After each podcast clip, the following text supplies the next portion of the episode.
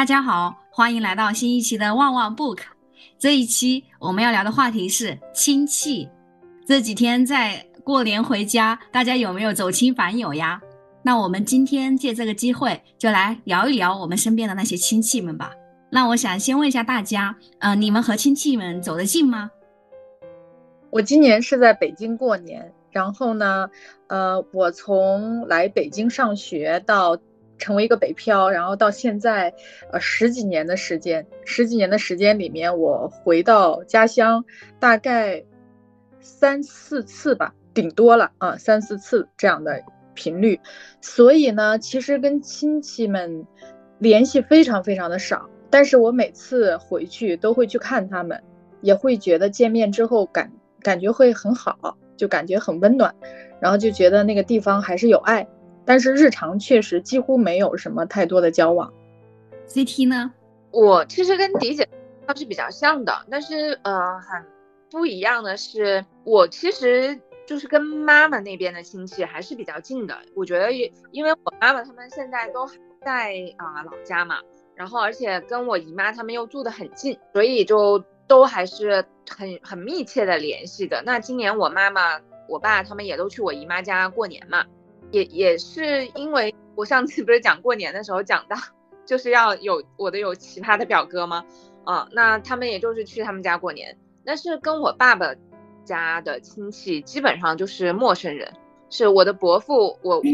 伯父我的两个姑妈以及他们的孩子们，自自从我的爷爷去世之后，嗯，我们是完全没有联系的，就是我觉得是比陌生人还要冷淡啊，我我都没有他们的联系方式的那一种。我和 CT 的情况比较类似，我的爸爸妈妈相当于也是都是各自五姊妹，然后相当于是两个两个男生三个女生，然后呃我和我母亲这边的和我妈妈这边的亲戚走的比较近，我觉得可能是和大家的经济实力都差不多，然后会相互帮衬有关系，然后和爸爸这边的亲戚走的会稍微远一点。然后爸爸这边亲戚的话，就是我们家是做的最好的，就呃，就我们家是经济实力最强的，所以说一般的话都是，特别是以前就所有的其其他的姑妈也好，伯伯也好，就总总是来借钱，呃，偏向索取，然后会走的稍微远一点。对比我母亲这边的话，嗯，叨叨呢？我们家也是各五姊妹，我妈妈应该是有一个哥哥，一个姐姐，一个弟弟，一个妹妹。我爸爸是有一个哥哥，没有。我爸爸就是我爸爸有一有两个姐姐，一个弟弟，一个妹妹，所以都是三女两男。哇，我们也是。嗯，对，就亲戚太多了，这种关系我感觉自动就疏远了。因为我们家还有四个孩子，我们四个孩，我跟我哥我姐一个月可能打一次电话都不错了，那表哥表姐可能三五年也不会打一次电话。也很难见一面，嗯，那你们有没有就是这么多亲戚哈，特别是像叨叨啊 这种大家族的，然后有没有印象比较深刻的亲戚，或者说经历比较传奇的亲戚啊？比如说 CT，我记得你上次说，嗯，结过五次婚的表哥，我我展开讲讲。对，大家我看到好多听友都在下面聊说这个表哥值得一次一期，确实。现在我就觉得，呃，就晶晶说的那句，他怎么对婚姻这么有信心？真的太，太对他太好奇了。这个我也很好奇，为什么他会？我我我表哥，其实我跟我表哥年纪差的也还挺大的，我们差不多差十多岁，嗯，然后我我表哥四十多了，嗯，我从小其实跟我这个表哥关系很好的，就是他从小是那种小帅哥，而且是学习不好的那一种，嗯，然后但是他又是那种。很怂，然后又特别淘气的那一种，所以有的时候他小时候经常，他他有一个我有一个表姐，就是他他的姐姐是那种别人家的孩子，学习特别好的那一种，嗯，但是他们两个都很聪明，我我这个表哥是非常聪明的，嗯，但他就是学习不好，我觉得也活活也可能是因为活在他姐姐的阴影下吧，但是因为他是是个男生嘛，就是他妈妈特别宠他，所以他就是，我觉得他的本质是非常自由的。啊，然后他可能因为他比较帅，然后又呃很讨人喜欢，所以他从小的桃花运都很好。嗯，然后他嗯就在国企上班，嗯很早结婚了，我见过他每一任的女朋友啊，他小时候去谈恋爱也经常带着我的，就是我我就能够见识到他的女朋友，嗯，虽然他结后来结了婚的第一任的太太其实是是我们都比较不喜欢的，嗯，但是他最后还是选，然后后来他就是我就感觉他就是不断的在跟被婚姻牵绊着，嗯，然后他的老婆就是越早越小，啊，然后他每一次结婚都会生孩子。他有一个女儿，现在都高三高高三了。然后他有一对双胞胎儿子，因跟一个人又两次婚，然后这两次婚姻又有两个孩子。然后最近他又结了一次婚，然后在正正怀孕二十二周，然后特别厉害。但是我觉得，我觉得他是标准意义上女生觉得的那种渣男啊。虽虽然我的表哥是善良，但是他就是。我和我他他的堂妹，我们两个一都讨论说他就是渣，嗯，但是我觉得就我的表哥，我他对我的影响就是，我觉得在他在他面前是没有什么大事儿的，嗯，就他好像觉得什么都不是个事儿，然后他从小他就会让自己活得很好，嗯，然后他就是那种放荡不羁、爱自由的，他的生活有钱没钱他都能过得很好，当然我也觉得他的命很好吧，但是从一个。如果从一个女性的角度看一个男性，我觉得他还还是比较不负责任的。从一个，嗯，我觉得他做父亲也不是很负责任，但是他是很好的朋友和很好的就是哥哥，嗯，那这个是很奇葩的一个经历吧，嗯，第二个奇葩的经历是亲戚是我的姑妈，就是我的那个姑妈从小就是一个，嗯，是我我爷爷奶奶特别宠爱的孩子，就是她。长得很漂亮，然后她的家庭一开始是很幸福的，就是我的姑父也是呃很厉害的，然后他们生的一个女儿，我的表姐，嗯，特别招人喜欢，长得很好看，学习也很好。后来呢，他就开始打麻将，嗯，然后就认识了很多不三不四的人，嗯，然后他就离婚了。他在麻将场上认识个大佬，嗯，就是当地的，我觉得他应该是当地黑社会的。后来他就因为这个，他就离婚了，就跟那个人在一起了。然后那个人应该还是吸毒的，就他的那个人的家族也是很厉害的，就是就是是家里面都是公安局的啊，当地当就是当官的吧。然后他也是最小的儿子，所以备受宠爱。然后就吸毒，然后在当地是一霸。然后因为他的这，他跟这个人结婚，我我爷爷当时是在癌症晚期啊，然后他们就不同意，那个人还去。深夜还去敲我爷爷的门，他们家的门，我爷爷真的是被气到，就是吐血，就是因为癌症晚期嘛。然后我们家里面的所有人都很生气，我的伯父教育他，就是骂他，然后他依然跟那个人在一起。然后有一段时间，就我们家里面的人都跟他断断绝关系。然后也后来还是我爸爸，就是嗯，让他和家里面人缓和了，嗯，但是。后来就是他一就是跟我我们也后来也没什么联系。然后他他后来的那一任老公因为吸毒嘛，然后有艾滋病，然后后来去世了。但是不得不说那位大佬，嗯，其实后来我们我跟他我们是会关系缓和，其实大家都接受了他，也从他身上让我看到一些大佬的经历吧。就是我还挺喜欢跟他聊天的，说实话，嗯，然后他有很多传奇的经历，嗯，但是。他其实是很善良的一个人，然后从他身上也能看到，就是一个原生家庭对他影响有多大。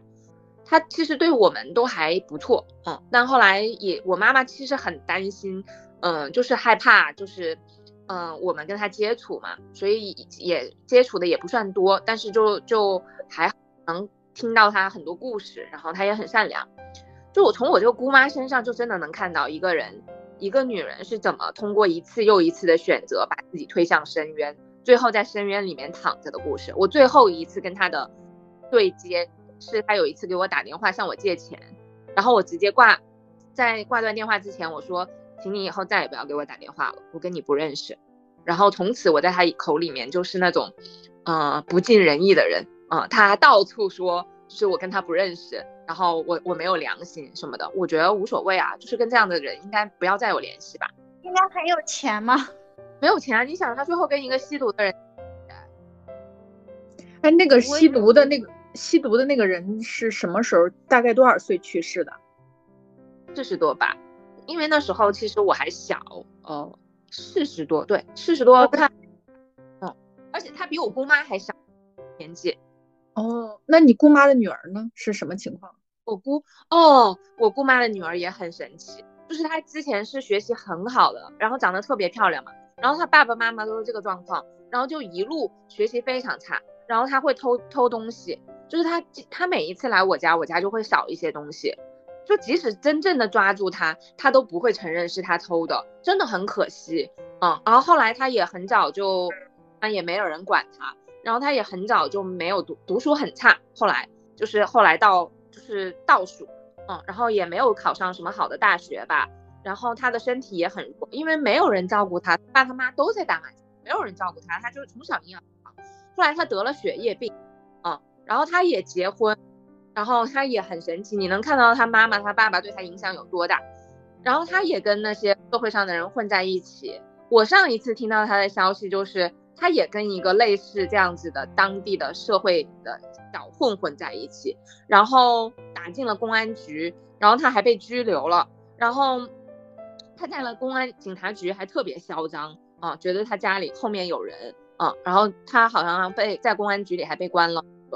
关了一年还是什么，嗯，然后他出来以后身体就很不好，他有血液病，所以他一直身体不好，他结过一次婚，然后离婚了，现在其实我也不太不太清楚他的状况。他也他比我大两岁吧，现在应该三十六了吧，没联系，也不在干嘛。天呐，CT 这么严谨、谨慎、谨小慎微的一个人，有这么多奇葩的奇的奇葩的过于奇葩的，我听都没听过。对，过于奇葩就是很神奇的经历。嗯，对你这个姑妈呢，其实我觉得作为一个女性，她怎样选择，我觉得。呃，都不予评价，因为这是她的自由。但是呢，我作为一个同样作为一个女孩的母亲，就是说站在这样的一个角度的话，我觉得她挺无耻的。嗯，如果你没有一个女儿，你可以随心所欲；如果你有一个女儿，我觉得你真的要，你可以去爱别的男人，选择另外一段婚姻，或者甚至选择若干段婚姻都没有问题。但你一定要。就是呵护好自己的孩子。我觉得他们他自己的选择毁了他自己，然后我觉得他也毁了他女，他毁了他女儿，然后我觉得某种程度上他也加速了我爷爷的病情吧。那如果是他作为大佬的女人，大佬吸毒的话，他是不是一般也吸毒啊？这是个谜，我跟你说，不知道，这都是个传说，就是我们都经常听别人传说说。嗯，有的有有一次看到他在就是那个，嗯，歌舞厅的门口，可能是毒瘾犯了爬出来，但谁知道呢？因为每次我我们我见到他，在我的记忆里他都是正常的，但是他很瘦，嗯，后来其实他也身体不好，反正他好像我记忆里面他就是身上长了一个肿瘤，好，我不知道现在是良性的还是恶性的了，反正他的身体很不好，他他后来就很瘦，嗯。但是谁知道他是不是吸毒呢？不知道，嗯，应该不吧。但我觉得也，我也不抱什么希望。反正有这样子的奇葩亲戚，我妈是肯定不会让我跟他有任何联系的。我妈也不让我爸跟他有任何联系。他应该跟我的伯父和我的大姑妈们还是有联系吧？然后依靠着他们生活，嗯，就是寄生虫。他但他是有有工作的，他是退休的，所以他有呃有退休金什么的，嗯，但是他应该还是在依靠着我的伯父他们给他钱生活吧，谁知道？但是他的女儿好可怜，对啊，我觉得他女儿就被他毁了，嗯，然后但是他女儿现在过上了跟他差不多的生活，那叨叨呢？听完这么震惊的故事，是不是觉得自己的亲戚小巫见大巫了？我也觉得天呐，我的亲戚原来。没有那么奇葩，因为大部分都还是怎么说老老实实的。可能有两个表哥，一一个是我爸爸这边姑姑家的表哥，就他长得很帅，呃，还会点武术，真的，在我小的时候他真的太帅了。然后又娶了一个很漂亮的妻子，就他没有读大学，然后两个人打工，然后生了一对儿呃儿女嘛，一双儿女特别好看，金童玉女，就是。就是在农村见到那么漂亮的小孩就很震惊。但是由于我的姑父赌博，然后我表哥，这这能叫这种什么子承父业吗？他很快他就赌博了，然后一再赌一再赌，然后嗯输很多的时候都是我表嫂在帮他还钱。嗯，就前几天我还见到我表嫂，就是我表嫂真的特别漂亮，年轻的时候。然后这两年每见她一次，就好像老了十岁。嗯，然后会帮他把所有的钱都还上，还上之后他们就过得感觉过度的节约，然后过度的嗯拮据。呃，然后他的儿子，他女儿二十岁，今年已经结婚生子了。他给，然后我表嫂在他们就是欠很多赌债的情况下，还是。给他女儿准备了很多的嫁妆，就他非常爱他的两个孩子，嗯，然后他就虽然他女儿没有上大学，但是找了一个上大学的对象，就是其实可以嫁更有钱的，但是他希望他女儿能过得比他安稳，所以就找了一个不那么有钱，但是很嗯比较靠谱的一个对象。他女儿二十岁，今年已经生孩子了，就是虽然没有小时候那么漂亮，还是挺好看的。然后他儿子。也没有小时候那么好看了，今年十六岁也辍学了，就是，呃，不务正业，然后和各种小混混在一起，这个这种情况下，他儿子也是被好几个女生，就是反正异性缘很好的那种，因为长相，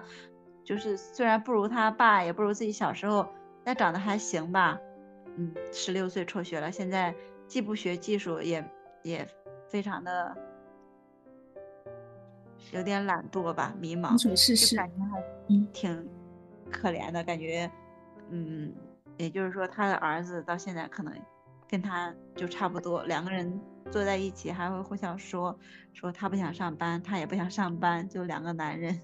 我就觉得表嫂真的好辛苦，好辛苦。嗯嗯，好唏嘘啊！我感觉 CT 的亲戚是沾上了，呃。吸毒，然后 C 呃叨叨的亲戚是沾上了赌博，对，然后我的亲戚呢是沾上了啊婚姻黄，哎，这个不是黄哈，有婚姻。我就是比较印象深刻的就是我的那个小姑妈，对，其实她当时第一段婚姻里面，她有两个女儿，其实都已经，而且两个女儿都已经很大了，嗯，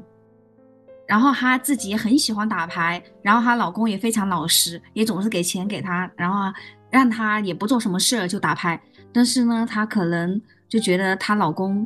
哎，什么都听他的，反而觉得他没用。然后在外面认识了一个比他年纪轻很多的一个呃男人，我姑妈应该比他大十多岁，然后呃就跟着他私奔了，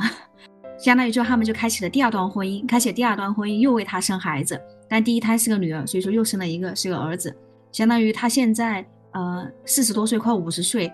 然后还要把养育两个孩子，他小儿子其实也才读小学吧，不是不，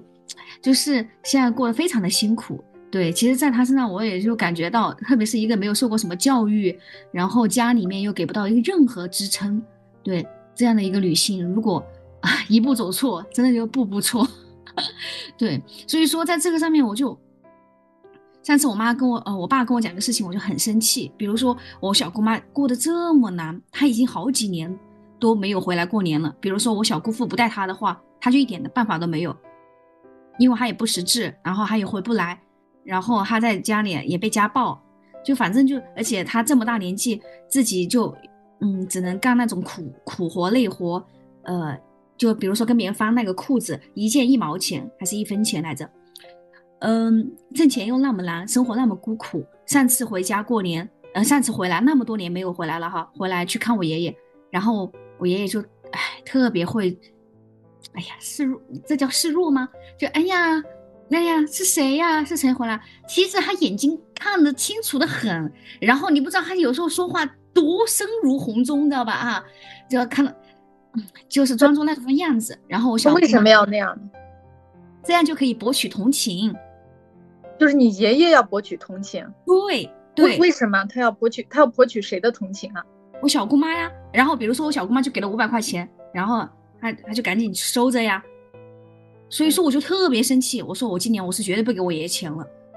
我说天呐，小姑妈过得这么难，那么多年没有回来了，你不知道你女儿过得什么样子吗？你就每天，她其实她自己还有一点退休金的哟，她自己，然后嗯，其他的儿女也都在给她，反正就是我小猫给她钱，她也会都要着。真的就特别爱钱，我觉得真的就是只要沾上打牌、赌博这种人啊，真的就很难。就比如说前年我过年，我那个包放在那一个，我的包放在那个沙发上面，我爷爷就翻我那个包，然后翻出三百块钱。我说，他就跟我说，哎哎，那钱呢？嘞？我说好，那给您什么什么之类的。就是爷爷赌博是吗？他不赌博，他打牌。哦，明白。他打牌，然后呢，特别的懒惰。比如说，我就印象很深刻，小时候那一次，哎呀，我本来都有点忘记了。今天写这个，我就 回想过去的一些经历。小时候，我爸爸妈妈在外面做事就非常辛苦嘛，就把我爷爷他们，呃，爷爷奶奶搞过来帮帮我爸妈帮忙。我爷爷做了一段时间，觉得受不了了，然后就要回去。然后呢，想，嗯，一会儿说这里痛，一会儿说那里。呃，不舒服什么之类的。后来有一天，他说我偷了他的钱，他觉得他在这里待不下去了，他要回去。我天呐，我那时候我真的是哭的嘶声力竭的，我我好绝望，好无助啊！我就真的，我说我爸妈，我真的没有偷，我说我来爷爷，我真的没有偷你的钱啊什么之类的。我记得很深刻，我妈妈说，我相信你，你肯定是没有偷的。她说你别那个，嗯，我只我记我太印象深刻，我妈妈说这句话了，不然的话，我真的觉得我。真的太绝望了，那个时候好无助，我都不知道为什么我爷爷要做这种事情。难道他真的觉得我偷了他钱吗？一个就是我觉得是一个误会，第二个就是，甚至往恶一点方面想的话，其实就是他自己就是找了一个借口。嗯，就是 我都还是他的亲孙女，亲孙女，我真的。但是我觉得他真的做出来这种事情，那比如说哈，呃，那个时候，呃，以前就是农村的人都是要挖河，知道吧？就是挖河的话，就是每每每家每户都要出一个男丁去挑土，挑土的话就是所有的男人，嗯，每家每户出一个，然后挑土的话就那个在那个田埂子上面走，如果你走得慢的话，后面的人特别多，而且大家身上东西都特别重，如果你走得慢的话，可能后面人直接把你踩死的人踩死都有，哦。或者说，呃，如果你干的活不够快，不够上来的快的话，因为大家都是倒土嘛，直接你可能就被埋在下面了。以前很多人这样直接就失去生命的，我爸爸那时候应该就十五六岁吧。一般这种事情其实就是成年男性去，你知道吧？但是我爷爷不去，就要我爸爸去，所以说我爸爸就落下终身的那个骨质增生和劳伤嘛。对，比如说还有一件事情，也是我妈妈现在也一直念叨，就真的就心里有这个梗嘛，我也理解。以前我总劝我妈想开一点，但现在我越来越觉得，其实，哎，也也可以理解的，就是比如说。我当时我之所以读不成大学，就是因为我们家要盖房子，我都差点读不成大学了。因为家里当时特别特别缺钱。然后呢，我们家以前在老屋做了一栋楼房，有三层，恰好呢就可以把那栋楼房，别人也一户，也也看中我们那楼房，十五万可以卖给他，那就完全可以借急，就是来救什么救急，对吧？哈，就可以救急来。然后呢，我爷爷不准卖。他说他要住，而且这栋楼房一砖一瓦都没有用他的，就什么地基呀，就这块地呀，或者说他做了什么，嗯，来挖土，或者说来做了什么贡献啊，什么都没有做哟。就是你要是把这栋楼卖了，我就死在这栋楼里面，看谁还敢买，什么什么之类的。所以说这栋楼就没有卖出去，十五万就相当这栋楼现在也废了呀，也没有人买了呀，就从十五万就打了水漂啊。就是他的一生就是一个。只为自己着想，就比如说他的儿女们，就是比如说他女儿请客啊，什么什么之类的，从来不赶人情的。你们知道什么意思吧？对，就是去，就是一般就是比如说他女儿请客，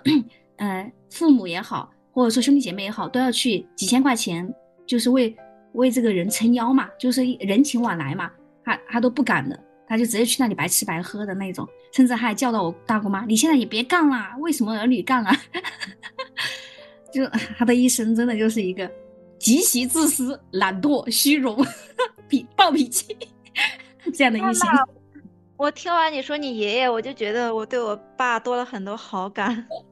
哎，其实我觉得我们对男性的宽容都是从比较而来的，就是几个女性在一起聊完之后，最后结论就是身边的这个男人既然不赌不嫖，呃，那个不吸不吸毒，就觉得他还能容忍，还日子还能继续过下去。我听完晶晶的故事，我有两个感觉：第一，你爷爷毫无人性啊，你你赶紧跟他断绝关系吧，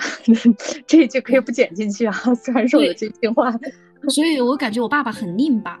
一方面，而且我爸我爷爷又特别会洗脑，知道吧？特别会说一张嘴巴，就是就是孝，百字孝为先啊！父母给了你们一条命，你知不知道？你当时就是被我怎么怎么样？哎，他说你要是不你要是不给我钱，我就去公安局去告，你信不信？然后我去告法律去告什么什么之类的。那你其实你爸爸之所以能被洗脑，还是因为没有文化呀。没有文化就没有思想，没有自己的价值观呀，所以就会被恐吓、被洗脑。嗯，所以你改变不了你的父亲，但是你可以决定自己跟你爷爷划清界限。然后我我我感觉就是你爷爷是，我的感受是这样。然后你的那个小姑妈，我是觉得，真的，我不会因为任何一个男人背叛我的女儿，我不会因为任何男人背叛我的事业，就是任何男人。我想知道。你小姑妈去之前，就是私奔之前，她有工作吗？啊，他们都是在田里面种田的，都是种田的那一种。呃，你那你原来的小姑父现在过得好吗？很不好啊。现上次我去看我小姑妈，我小姑妈一个人带着两个孩子，然后呢，她白天还要上夜班，不白白 白天去上班，然后有时候上夜班，都两班倒。然后我姑父他说在另外一个地方。就相当于常年还不回家的那种。原来的，我说原来的小姑父哦，原来的小姑父非常的老实，然后还什么都听我小姑妈的。对，就是其实是一个很理想的。怎么样？哦，他现在是吧？哎，其实也很命运很坎坷。后来别人也结了一道婚，嗯呃，有了孩子，好像孩子好像还是什么什么病还是什么之类的，反正也比较坎坷。嗯，就是你小姑妈四个孩子现在过得怎么样？不好哦，有就是她有两个女儿嘛，呃，大女儿我觉得还蛮幸运的，蛮好的，现在是嫁到呃，就是结婚了，呃，还和老公在广广东那边还买了房子，就是她老公好像是广东那边在跑的士什么之类的，竟然还在呃广东那边买了房子，然后二女儿就很惨了，二女儿好像是呃 有什么疾病，脑袋上面有什么疾病，精神病之类的。就结了一道婚，结了一道婚呢，还也生了孩子，但是后来老公跟她离婚了，然后跟她离婚了之后，她就只能去跟别人洗碗，就一个年轻人哦，跟别人洗碗，然后也，呃，好像也洗不好，然后也跟理去理发店帮别人洗头什么之类的，也做不好，嗯，然后她老公，那相当于前夫嘛，还找她要钱去养她子，相当于她前夫后来有也有了另外的女的女人嘛，找她要钱去养另外的女人。然后就跟他说什么，哎呀，就跟他什么甜言蜜语咯，还我们还有可能复婚啊，什么什么之类的。反正就是小女儿过得很惨，这两个女儿应该就是自从，嗯，因为我小姑妈自己也过得很苦很很惨嘛，所以说我觉得他完全是没有，完全是自顾不暇的。我觉得他跟他女儿应该是没有什么联系的。他后面两个孩子呢？现在两个孩子，他他也总说呀，就是说很不听话，比如说。比如说我小姑妈自己也没有老人帮忙，就自己带两个孩子嘛。她的她的那个女儿，你知道吗？还跟她打架。就比如说我小姑妈要她不玩手机，但是她要玩嘛。但我小姑妈自己也没有读过什么书，也不懂什么教育方法。然后她其实我觉得孩子对父这样的父母其实也是有那种看不起和蔑视的。反正就是他还跟他的母亲斗打，就是两个人打架。儿子的话，反正就是也带在身边在读书了。儿子几乎没，儿子没有听到什么东西，反正就是我当时听到女儿跟母亲打架，我还是有点震惊的。就，对真的觉得，就算你小姑妈过得好，我感觉她的女儿也好惨。小姑妈去年，就是呃，去年她大女儿，因为她也在广东那边做事嘛，我那一个姐姐把她接到她家去过年了。其实，如果晶晶的小姑妈个人生活能过得好。她的孩子就不会太差，因为她就是一个母亲，如果能做过得好，她是那最起码是有基本的物质保证的，然后还有可能就是所谓的就是有钱有爱嘛，这才叫过得好。那这样的母亲，怎么会让自己的孩子过得差呢？至少会给孩子一点点，他他有这个，他就能分出来一点点。妈妈过得太差了，所以自顾不暇，那没办法，根本顾不到孩子，嗯，爱也不会流向孩子。是的，嗯嗯，感觉他的孩子太可怜了。嗯，是啊，成为母亲一定要慎重啊！大家怎么这么没心呢？那一个孩子多么无辜啊，多么可怜，多么弱小啊！真的，他很需要我们照顾啊。人说女子本弱，为母则刚。哎，真是好吧，没没办法。嗯，就我也在想，有时候我我姑妈这个悲剧是怎么产生的？其实她应该在家里面，就是我爷爷奶奶也总是打架，因为我爷爷又比较强势，然后我奶奶也是那种没有什么。我其实觉得就是一个没有文化、没有爱的一个女性，然后。不小心步入了第二段更悲惨的婚姻，造成了本而且本身她对她的女儿也缺乏足够的爱。他如果对他前面两个女儿够爱的话，他也不会这么惨。但是本身他自己也没有得到过爱。我我觉得上一辈这种悲惨的人还挺多的吧。这辈也。姑妈的这个悲剧，首先是时代的原因，在那个愚昧的中国、愚昧的农村、没有经过教育的原生家庭里面，必然。作为一个女孩是不被重视的，就是时代和她的原生家庭以及她自己本身没有接受教育，那这是一层一层递进的。时代的原因导致她的父母本身就没有文化、没有知识、没有思想，那他们没有这样基本文化教育的家庭生出来的女儿，那就没有被教育的权利和被教育的物质资源支持，那她会有一个什么样的人生？她只会有一个随波逐流的。最底层最悲惨的命运，所以这都是大山，不是说他的，他可能很难克服，可能甚至说这是他必然的命运，在他出生那一刻，只不过是他的人生拿到的几个剧本里面，可选的是惨，更惨，惨死了，他最后拿了一个惨死了的剧本，啊，他其实跟他的就是前夫好好的本分的生活，勤劳的耕种。只生一个孩子，把孩子教育长大，那他可能这个版本就是一个惨的版本，就是一个正常农村妇女一生都在卖命劳动伺候老公孩子这样的一个版本。但但是她拿到了最惨的，嗯，对，这么相比的话，我的二姑妈就是一个，他们两个就活生生的对比。就是我二姑妈，因为他们都是在以前在自己家过得很不好，所以说十五六岁就跟着别人跑了，就把跟着我的姑父，甚至都没有婚礼的那一种。我二姑妈的话呢，嫁给我二姑父之后，呃，就只生了一个孩子，就是一个儿子。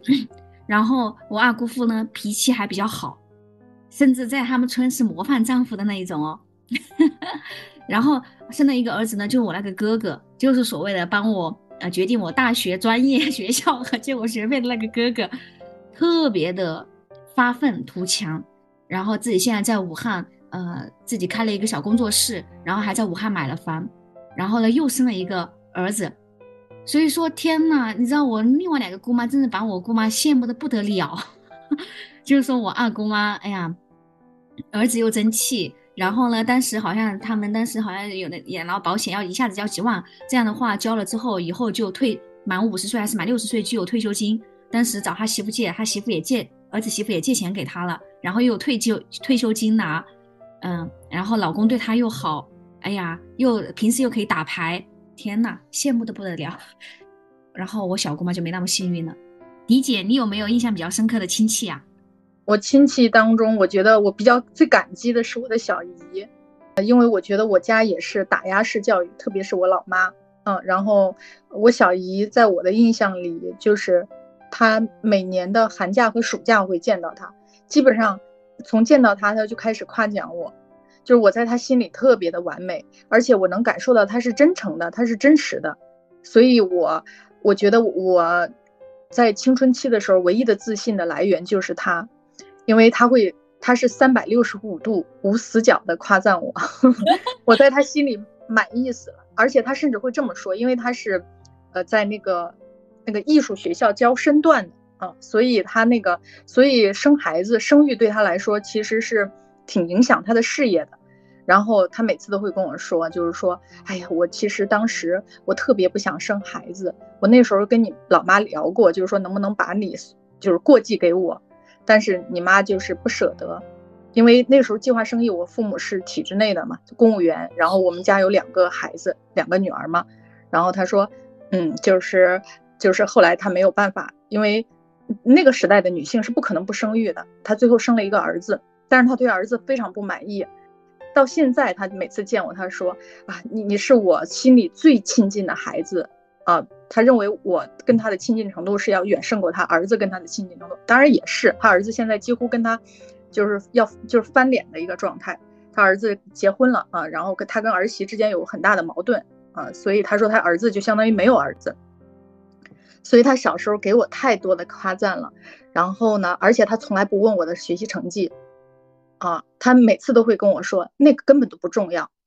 现在我知道他的价值观也也是所谓的三观不正的，因为他认为女孩子只要漂漂亮亮的，性格可爱，他觉得这是最重要的。什么什么成绩啊、学习啊，那都不重要。啊，反正总之那时候他的这些价值观还是让我觉得挺奇葩的，但是会让我觉得松了一口气。就就是说，怎么说呢？就像波伏娃说的，他让你误以为自己有一条轻松的路。其实那也是一个深渊，你没有轻松的路，你不管是要靠学习还是靠任何东西，你必须靠你自己支撑着活着啊，或或甚至只有这条路你才能更好的活着。但是他那时候会让我觉得，哦，也也许我好好的把握我的年轻，我的漂亮，或者是怎么着的，这都是资本。我那时候会误以为，但不管怎么样吧。就是他让我喘了一口气，在那种压力特别巨大的、特别压抑的那种状态下，所以我挺感激他的。到现在我跟他关系都特别好，而且我每次打电话，他还是啊，我天呀，我都人到中年了，他还对我各种就是就是彩虹屁，你知道吗？把我夸的特开心啊。所以我觉得就是说，我常常想，就是作为一个母亲，其实如果后退一步，是一个姨姨妈的角度的话。真的，你会给你女儿更恰当的爱，就是妈妈都太紧张了，对孩子的期待都太高了，姨妈呢就相对松弛很多，就是她可能会看你，就会把很多缺点给屏蔽了，她会更看到你的优点，她会觉得你的人生怎么样都行，嗯，期待她会对你的期待少一些嘛，因为其实你跟她并不是紧密相关的孩子，所以我挺感激她的。也是我生命中如果提起这些关系，我会首先想到的人。这个也要分姨妈，比如说我也有姨妈，但是就不是这样子的。我伯父就是很，嗯，很有钱。其实他从小还是对我很好的，是而且从小看他的成功也影响着我，觉得嗯，就是而且他从小让我好好学习，嗯，我就觉得我好好学习能像他一样的成功吧，这也也。想着我，然后第二个就是我的姑妈，两个姑妈，一个就是本本分分，但是非常小家气，嗯，然后是我最讨厌的人。然后我的小姑妈看得到一个女人怎么样堕入深渊，已经够影。我觉得我爸爸他们的家的亲戚对我最大的影响就是，我觉得小的时候我就会把我爸爸那边的亲戚都当成假想敌，就是我要让我要让我自己和我爸妈。都要在那个家族里面是过得最好的，嗯，所以我觉得他就是这样子的想法，嗯，就把他们当成假想敌，他们就成为我的，就是成了更好自己的精神阶梯，嗯，我觉得我当时的想法是我做的，我特别要努力学习，然后我要就很好，就是因为我要让他们看到，就是我们是最棒的，嗯，所以我觉得也是因为这样子，嗯，在小的时候把我一步一步的送到这里。嗯，就见惯了奇葩的各种人之后，从某种程度来上来说，虽然我的伯父很有钱，但是我觉得他特别冷血。嗯，因为也能够看得到，嗯，我爸妈也许现在是确实是那个家庭里面比较幸福的，虽然还不够我伯父有钱。嗯，但是我觉得他们起码善良。嗯，他们有，就是有，又还还还有人性。因为我觉得我伯父确。特别没人性，我觉得这个家庭里面的关系之所以处成这样子，当然跟我的奶奶有很大的影响。就我奶奶可能跟今天的爷爷一样，都是一个非常支持，嗯，他觉得所有的孩子，嗯，欠他的，都是确实是来报恩的，所以他要在所有的孩子身上掠夺些什么啊？有些是掠掠夺钱，有些是掠夺爱，有些就是让他愧疚。比如我爸，就是他，他，嗯，他就是觉得在我爸身上要让我爸永远背负着一个包袱，那他欠欠着他妈妈的。也正是因为这个，所以我就我之前确实觉得在嗯这样子的。在过去的那样子的年代里面的家族里面，一个母亲的角色是非常重要的。这个家族是否有爱，然后他们是否善良，然后是否关系紧密，跟那个母亲的角色影关系太大了。嗯，然后我觉得我我奶奶就是这样子的，我觉得她就是把这个家庭搅得很混乱。所以其实我觉得她呃去世的时候并没有很好过。嗯，然后我的伯父作为长子，嗯。他就是那个希望大家都，他他希望他是这个家族的救世主，但是他并没有这样子，嗯，他希望没所有的人都尊敬他，然后他就是那个绝对的权，但可能我们这个家庭就比较叛逆喽，嗯，所以我们就相当于被他逐出家门，嗯，他觉得他把我们逐出家门，嗯，那就是这个家庭，这个爸爸那边的亲戚对我人生价值观的影响就是这个，然后也也。也是，嗯，我果我果断的支持我爸妈去断亲的，就是不要有任何来往跟这个家庭。嗯，曾经一度我爸妈，我觉得我妈妈是非常怨的，嗯，然后我爸其实肯定还是难过的，嗯，然后我就就是安抚他们，然后我就是坚决让他们，嗯，就我跟我姑妈断绝一切联系，然后呃跟我的伯父就是让他们不要联系了，嗯，然后各自。其实他们之前还住在同一个小区的，我的我我我我每一次回家，现在还能看到我的伯父，就是点头之交就好了，然后不要有任何联系，微信全删这种，嗯，然后我就觉得，嗯，也许变成陌生人对他们来说是更好的。哇塞，嗯，多故事，对，也也波折起伏，波澜壮阔，嗯。我自己的话，我感觉身边亲人好像真的就是给我们提供了一些人生样本，是吧？哈，然后呢，我们自己的成长经历也受他们好大的影响。就我自己的话，呃，我就感觉我自己的价值观有受到，比如说我我看到我爷爷的一生和我外公的一生，他们是很不一样的。就是比如说我爷爷是一个非常自私懒惰啊这样的一个人，然后我外公呢就完全相反，他是一个非常的勤奋。然后聪明，然后付出，所以说两个人现在的生活状态是完全不一样的。就是我外我爷爷的话，那就是谁，每个人都怕接到他的电话，然后呢，他简直像个橡皮泥一样缠到每一个人身上，但每个人把他甩都甩不掉，真的就是就是嫌到了嫌弃的地步。但是呢，我外公就是每个呃子女和晚辈都非常的敬重他，爱戴他，对。嗯，所以 也也让我选择哦，可以过怎样的人生吧。然后叨叨呢，叨叨完全皱着眉毛，眉头在听，听着皱起了眉头。嗯，是的，因为我怎么说呢？我感觉就是，其实我挺羡慕 CT 的。我感觉 CT 的三观经过了各种的，就是那种碰撞。碰撞，对我觉得我没有经过很多碰撞，呃，我身边很多就是没有文化的人，没有远见的人，他们就要么就像迪姐说的勤劳的活着，要么就是放纵的悲惨的活着，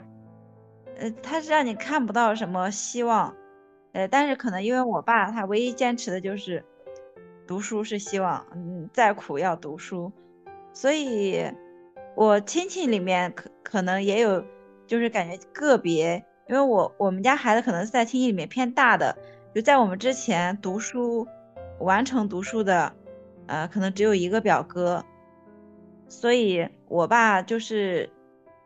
坚持让我们读书，但这是别人对我爸的影响，那我们自己呢？我们自己就非常迷茫的跟着我爸的行动来行动，呃，没有三观，也。就是首先，我爸也没有给到我们很，他给不到，没有能力给到，他只只是说坚持读书，考不上就复读。其他亲戚的话就很老实本分。今天跟我二姐还在说这个老实，就以前不知道老实是什么意思。我我二姐说她很讨厌老师这两个字，就是一个老实本分的农村人。呃，他既有他很善良、很可怜的一面，还有就是，基本上所有的老实本分的农村人，他回家他是欺负老婆孩子的。呃，他是在家里非常大男子主义的，在外面是极其老实本分的，但是在家他是极其大男子主义的，就不可能纯粹的说他在外面非常老实，他在家还非常温柔体贴。提到这个的时候，我也觉得老实有时候成为了一个贬义词。你看，我我刚才听，其实咱们这么多亲戚的故事啊，我就在想，呃，因为我父亲呢，他是一个所谓的，呃，他本身就是一个城市家庭，所以受教育对他们来说是理所当然的事情。嗯，那个年代，如果你能受一个完整的教育，其实你都不会走上太差的人生路啊。所以那个是那个路理所当然，他的三个兄弟，呃的路走的也都很平稳，没有是任何一个人掉入深渊。而且他们的下一代基本上都去到了更大的城市，可以这么说吧，除了我跟另外一个孩子在国内，一个是在北京，就我，还有一个在上海，其他都在国外，啊，基本上就是这样的一个路径。而我母亲呢，是一个典型的农村姑娘，就是跟其实叨叨和晶晶说的那些，呃，姑妈呀什么是一样的出身，但是呢，他们最后也过上了一个平稳且殷实的生活。我在想是什么原因啊？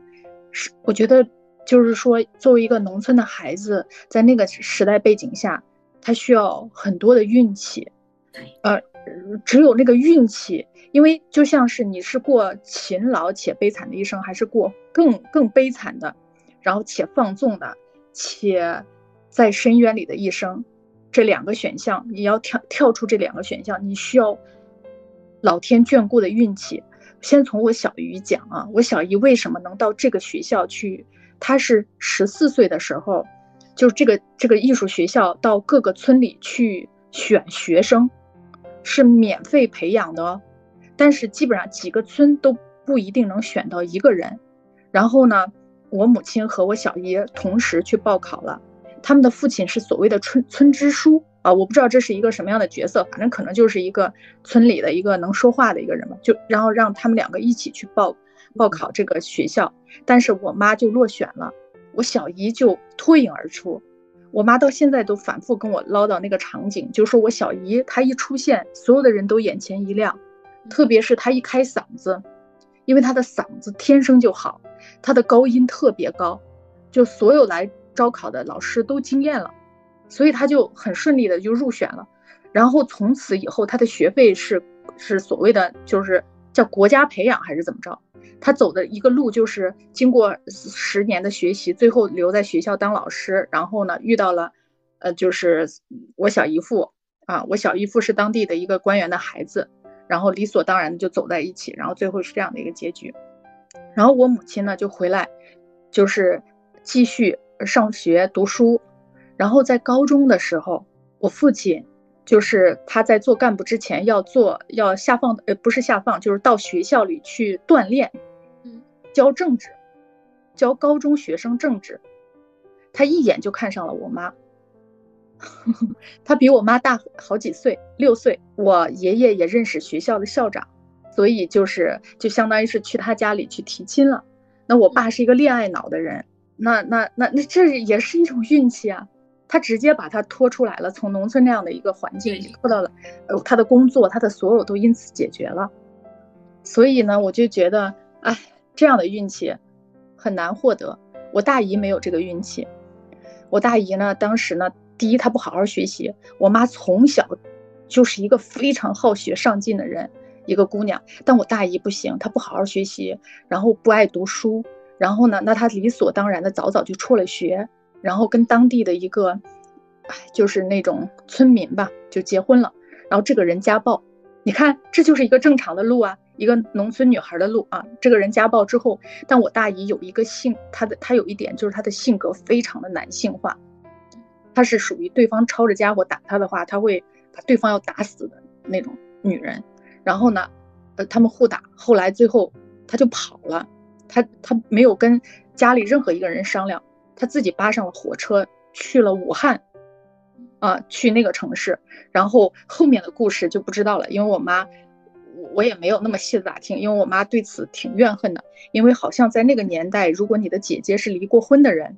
就是有这种所谓他们认为是丑闻啊，这样就是也还甚至不叫离婚，他这叫逃跑了嘛，他觉得是给他自己，呃，好像也也不好嘛，然后所以他也不太愿意讲大姨的故事。但是我知道的是，大姨后来到了武汉之后，就遇到了我大姨父，其实两个人磕磕绊绊也过了一生。然后生了两个孩子，一儿一女，呃，都很聪明，就属于非常聪明的孩子，然后学习都还不错。然后现在一个孩子是在深圳，过得非常好，另外一个孩子就是在武汉本地，就是那个你的表妹嘛，天才女啊，不是那个，不是那个，嗯嗯，那个是三姨，三姨的故事其实比较平淡，因为基本上是我，嗯嗯，就是我老妈嫁给我老爸之后，拥有了资源之后。帮我三姨介绍了，帮她的工作，她的呃婚姻全部一手包办了。但是呢，很不幸的是选了一个错误的人，嗯然后就那后面的故事是那样的故事。你的妈妈家里面是四个女孩，对，四个女孩，不是三个，四个，四个。我我妈妈是老二，这没有舅舅是吗？你看为什么会是四个女孩？肯定是要。生儿子才是有四个女孩嘛，嗯对。然后呢，我有一个舅舅，因为我爸这两天在我这儿住，据我爸说，我舅舅长得特别的帅。因为你因为我妈那边的基因是比较好的，因为你想，我爸作为一个公子哥，能在上去给学生上课的第一天就看上我妈，你就知道他有多出众。而且她是一个农村的女孩，对我爷爷来说这是不太能接受的，因为大家都想找门当户对的。而且还要帮他解决工作呀，这种所谓的户口啊，什么我不知道，当年什么商品粮什么城市户口什么之类吧，就那那帮子事儿吧。我爸说我那个舅舅长得特别的帅，就非常帅，但是呢就不长命。嗯，他在那个十八岁的时候就突然去世了，所以就跟我大舅家一样，我大舅是四个女儿，生了个最小的儿子。十六岁的时候去世了，长得也挺好看的。嗯，但是我大舅家四个女儿都挺孝顺的，但就没远远没有迪姐的小姨和妈妈过得好。嗯嗯，我觉得他们是运气，真的是运气，真的是运气。如果不是那样的，不是那样大的运气，很难把他们拔起来的，可以说拖出来的。嗯，对，真的，对运气。这个运气里面也包括，比如说迪姐的妈妈的话，那是长得特别好看，从迪姐就可以看出来嘛，对吧？哈，那其实也是一种天赋。没有没有，我可我长得可一点都没跟我妈不像，特别好看，特别好看。我下次找点我妈那个年轻时候的照片。哎，不过我现在这个家里没有，只有在老家有。呃，确实挺好看的，嗯，非常好看，嗯。然后小姨的话，她是碰上一个就是老天爷赏饭吃的那个嗓子，对吧？再加上国家正好，嗯，下面去寻。嗯，就是去招生怎么之类的。对对对对，其实是招当时叫招艺那个豫剧演员，去为这个豫剧演豫剧团来做这个人员储备。但是我小姨也非常刻苦，她在十四岁的时候被招进去之后，因为她的体态一直有点胖，这这是他们是首先要做身段管理的，在那个年代就做。我小姨有她说她在上学的那么多年，她从来不吃主食。就是就是为了控制体重，因为她的她的先天体型是有点胖的，就是为了控制体重，所以她常年的体重都，她现在也很瘦，就四十呃不是那个九十斤嘛，嗯，哇塞，嗯，然后但是这是没办法的，这是他职业的要求啊，嗯嗯，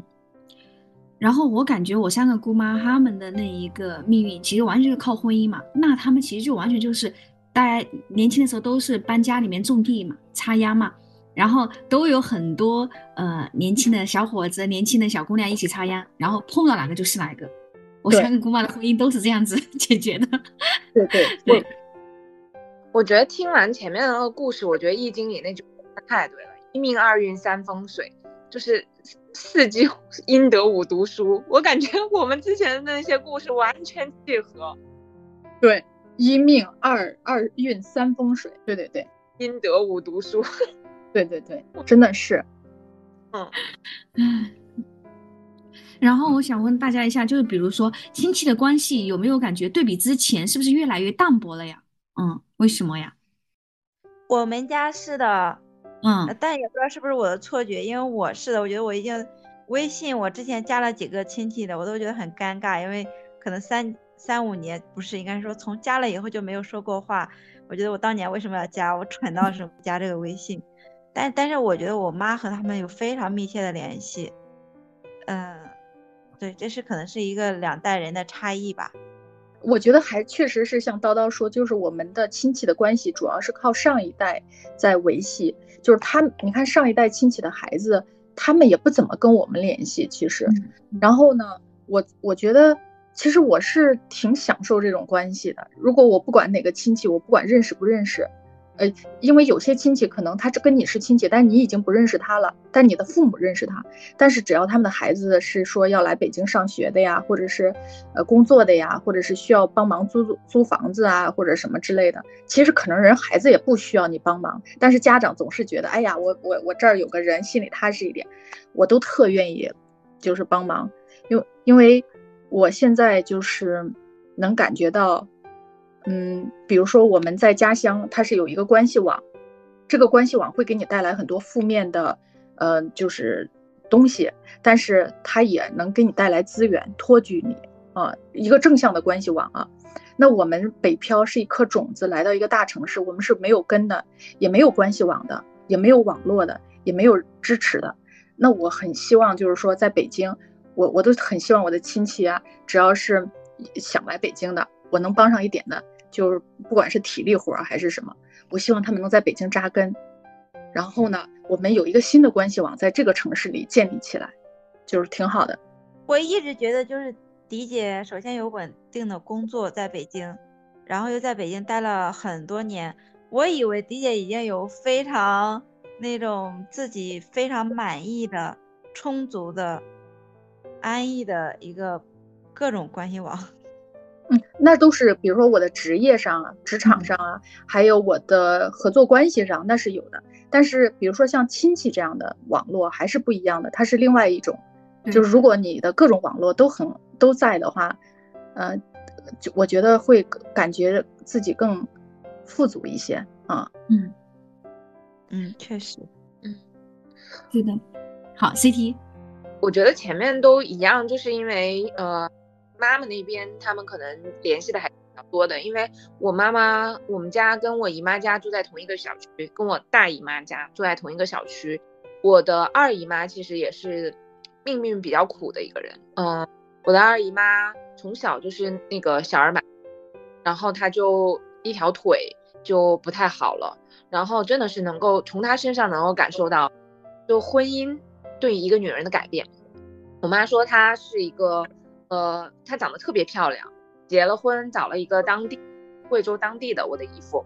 她应该也家暴，然后所以我觉得我的姨妈是过得很不好的，嗯，然后曾经因为很多事情，跟她的另两个姐妹，就我妈妈和她们有长达五年，嗯，我的这个二姨妈跟我的妈妈和大姨妈她们不联系的，然后后来关系和解了。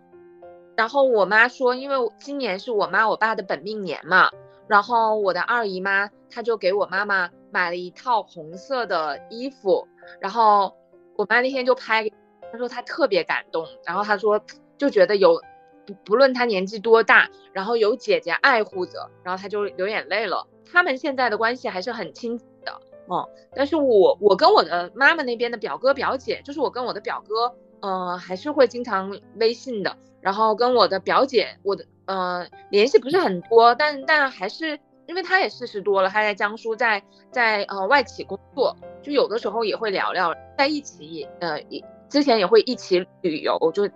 两个大家庭旅游。我觉得没有特别，我跟他们没有特别的亲近，是因为我觉得也没有共同的经历，就是大家都在各自的城市做着各自的生活，而且每个人都有了一些自己。的核心家庭，就对于自己的原生家庭、核心家庭都有忙不完的人生课题，我就无暇顾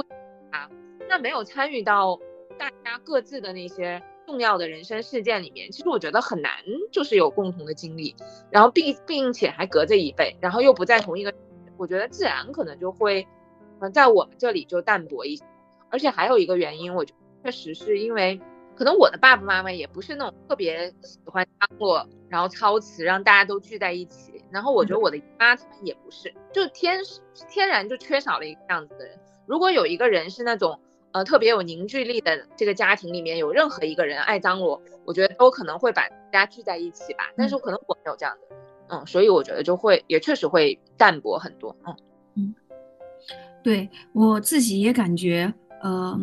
上一辈的那一个亲情，或者说他们是比我们浓厚一些的，我感觉也是有原因的。就是特别，比如说我爸爸妈妈他们，特别是我姑妈他们，他们以前都是靠种地为生嘛。那，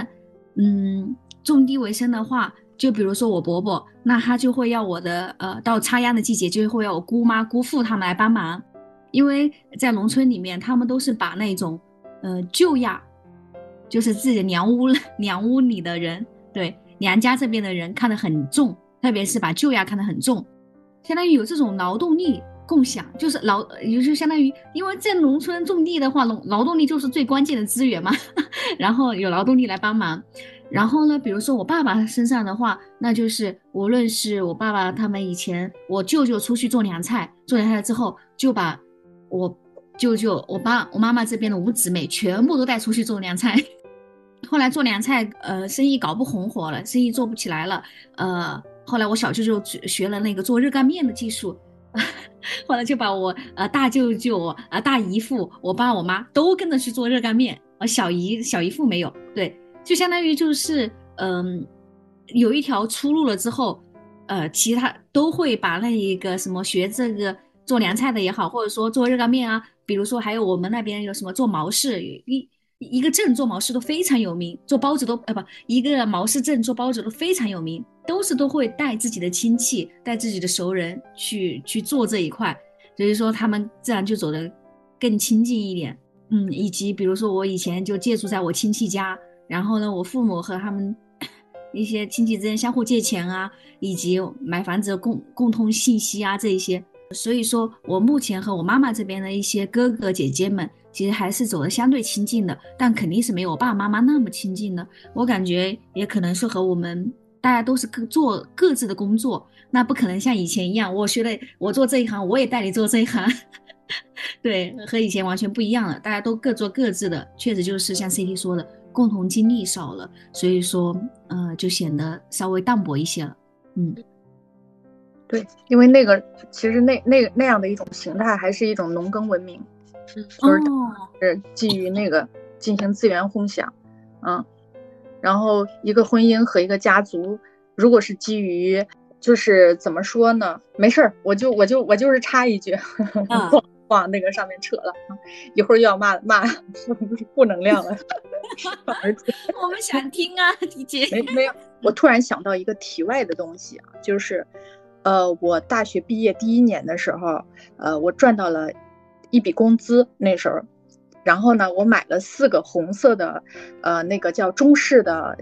小棉袄吧，就那样的一个衣服，我给他们四个姐妹一人买了一件，因为她们体型不同，我买的号码不同，但是样子是一模一样的。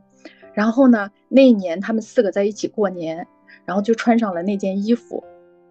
我觉得那件事情他们说了得有十年，你知道吗？就是他们聚在一起就会说那件事儿。所以我觉得好像这样的一些东西，就因为我这个故事是刚才被呃 C T T 所触动，他是说，呃，我不管多大，我还有姐姐爱我哈，就是他们穿了同样一件衣服，然后那时候拍了照片，那张照片她们四个姐妹一人都有一张，就是我觉得那一件衣服让她们觉得自己是姐妹的感觉更更紧密了，嗯啊，然后呢，还有一点就是我对亲戚这种亲亲的血缘更近的，比如说亲姐妹、亲兄弟。我的观察是这样的，就是如果他们在后面的人生发展中实力悬殊非常大，那那个强的强者就强，弱者就弱啊。那关系好的家庭，强者会给会帮助弱者，比如说像我老公这边，他们就是这样，就是强者会非常无私的帮助弱者，包括弱者的子女啊。然后呢，一家人的凝聚力会非常强。然后还有一种呢，就是属于哎。他们之间过得差不多，我觉得他们有一种很微妙的心理，嗯，相就我互比较我，就不是我就我从我妈这儿有感觉，就是她们四个姐妹感情很好，但我觉得我跟因为我小时候是超生嘛，我跟她们四个姐妹都生活过，所以我跟她们四个都算是很亲近的人。然后呢，她们有一种共同的微妙的心理，就是我希望你好，但你不要比我好。啊嗯，就是我希望你过得好，但不要比我好太多，甚至不要比我好。是的，对，因为我也在想，我跟我姐姐之间，我觉得我希望她好，她可以比我好很多很多。我希望她成为一个非常非常强的强者，然后向我输出资源。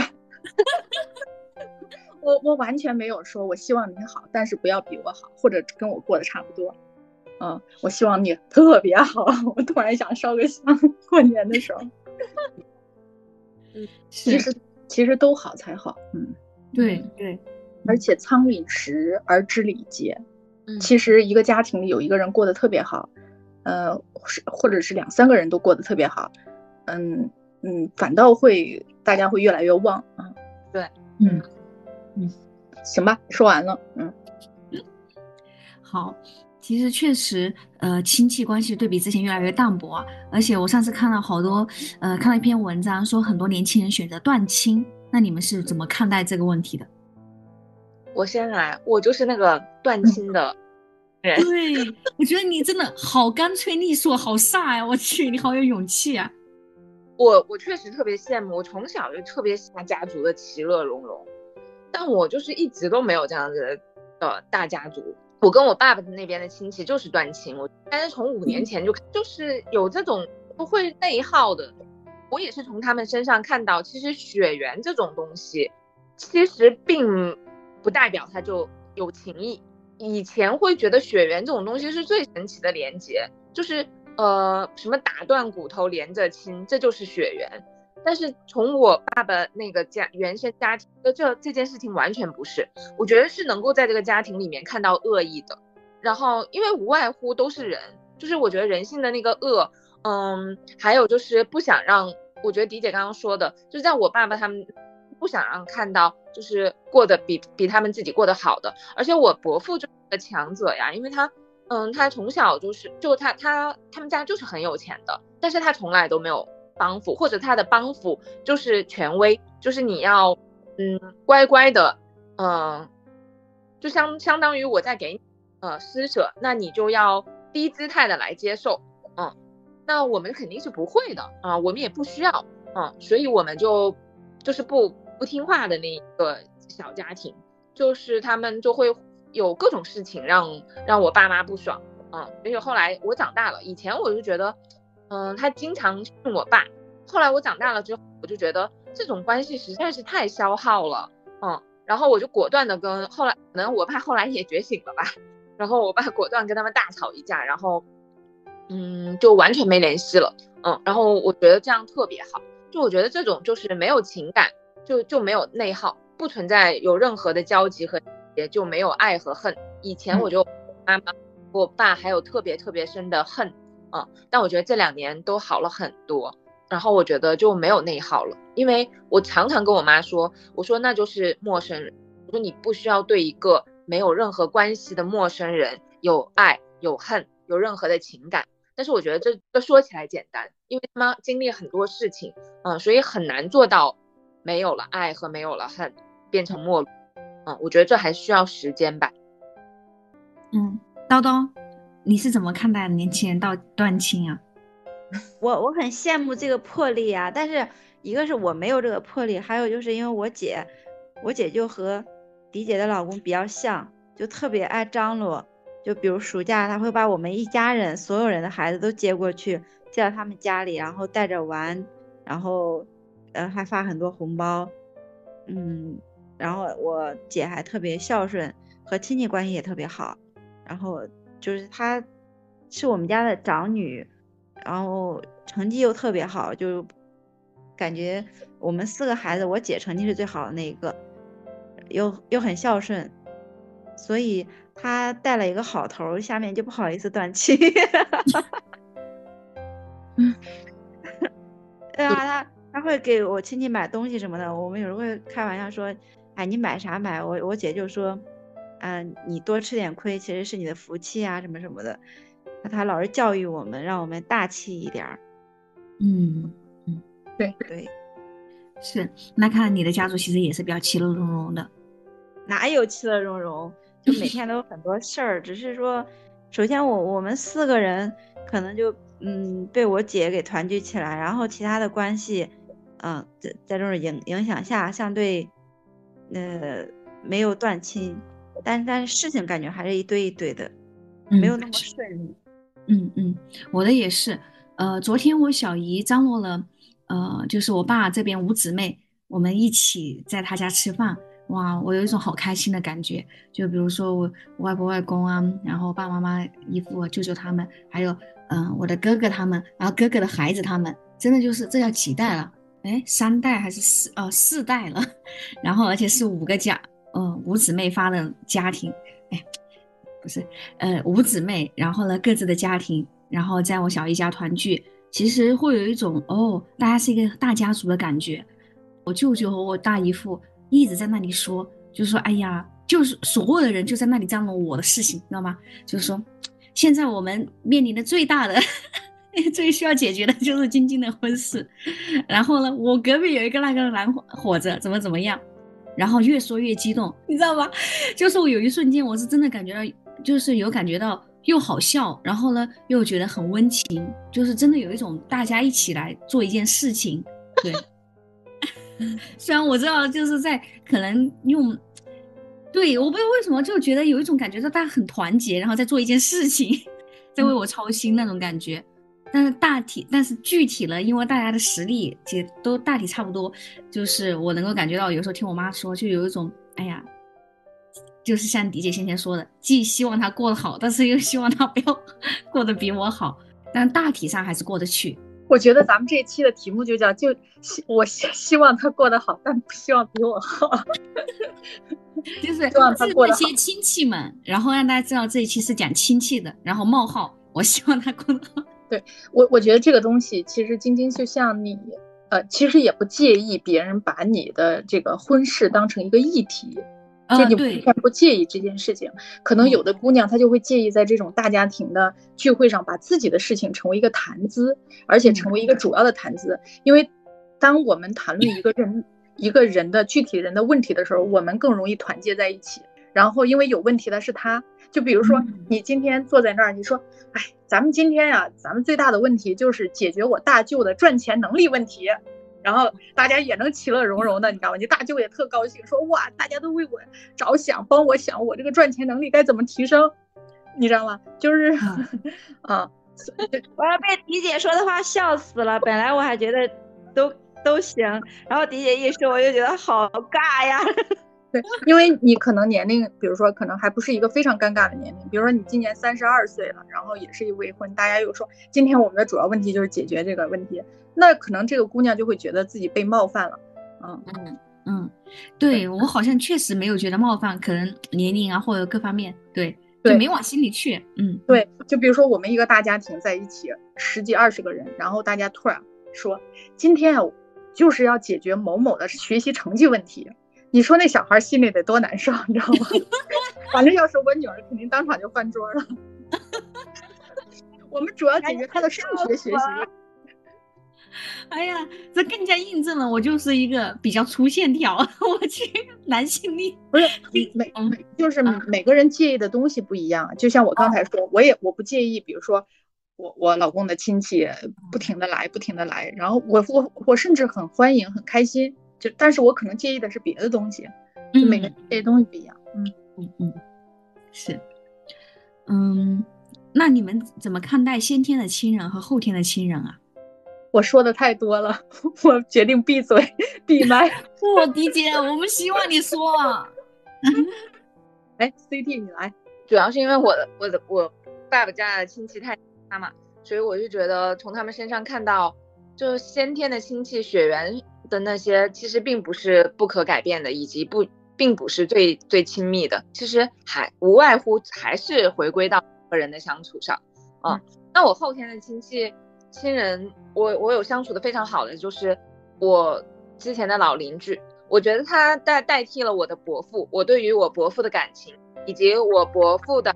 跟我的关系，嗯，就他们是上海的知青，然后来呃支援贵州建设的，然后认识的，然后呃跟我们家是邻居，然后我都叫他伯父，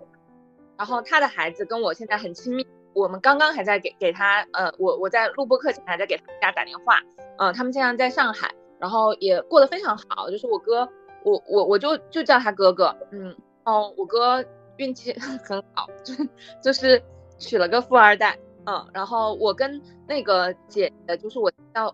我的嫂子，我叫她她姐姐，然后也关系非常好。然后，嗯，我们约好了，就是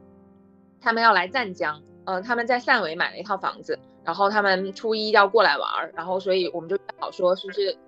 见一面。我每次去上海，我都会去找他们玩儿。嗯，我觉得这就是特别典型的，就说没有任何血缘关系，这就是后天的，但是相处的非常好。嗯，我会跟我哥说很多很多的秘密，那我就觉得，就是有他们在，其实，嗯，弥补了我对于我伯父和我对于我表呃堂哥堂姐的感情，其实都是，都是缘分。嗯嗯嗯，李姐，你刚刚想说什么？没事儿，我就是赞同，我要 多以后多表示赞同，然后。那个，反正我觉得不管先天还是后天，就是你开心就好，就是能滋养你的是最重要的啊，因为你是最珍贵的，所有的关系围绕着你的感受展开，违背你感受的，让你感受不好的，我觉得就算嗯不决断，至少划清界限或者是保持距离，我觉得挺好的。嗯，是的。那叨叨呢？因为我一直都觉得没法说吧，因为我觉得。就是我可能就是和亲戚的关系还不如和同事的关系那么密切，了解的那么多，和他们太疏远了。还有就是一种匮乏吧，我感觉如果大家都过得很好的话，有个大家族是一件非常幸福的事情。然后如果整个环境比较匮乏的话，都在很资源很非常匮乏的农村。就像迪姐说的，哪怕他没上成学，他如果但凡有一点资源，他们其实大部分人都是很勤劳的，但最后很多人过得没有那么好，所以，所以我觉得，嗯，这是没有办法的事情。对于我来说，更多的关系都是后天的，那先天的我也很希望他很好，但是很难。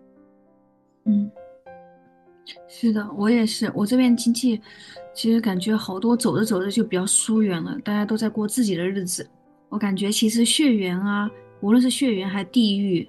还是校友啊、同事，都可能都只是一个方式，让我们走近彼此吧。可能呃，血缘只不过是他先天就带来的，而且是无法选择的，其他都可以，嗯，对，都其他都可以筛选。但其实呃，心和心的距离，它可能不是由血缘关系决定的。对我以前可能就觉得好像是亲人就是，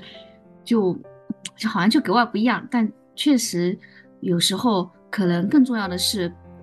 跟我们一起走过，呃，无论是分享彼此快乐，还是说给到我们困难时期的抚慰，这一些的时刻陪伴在我们身边的人，我觉得这些是更珍贵的，嗯。好啦，这一期节目好长呀，我们聊的也太畅快了，好开心啊！那这期节目就到这里结束喽，祝大家新年快乐，在假期里吃好喝好玩好，嗯，拜拜，拜拜，拜拜，拜拜，拜拜，拜拜。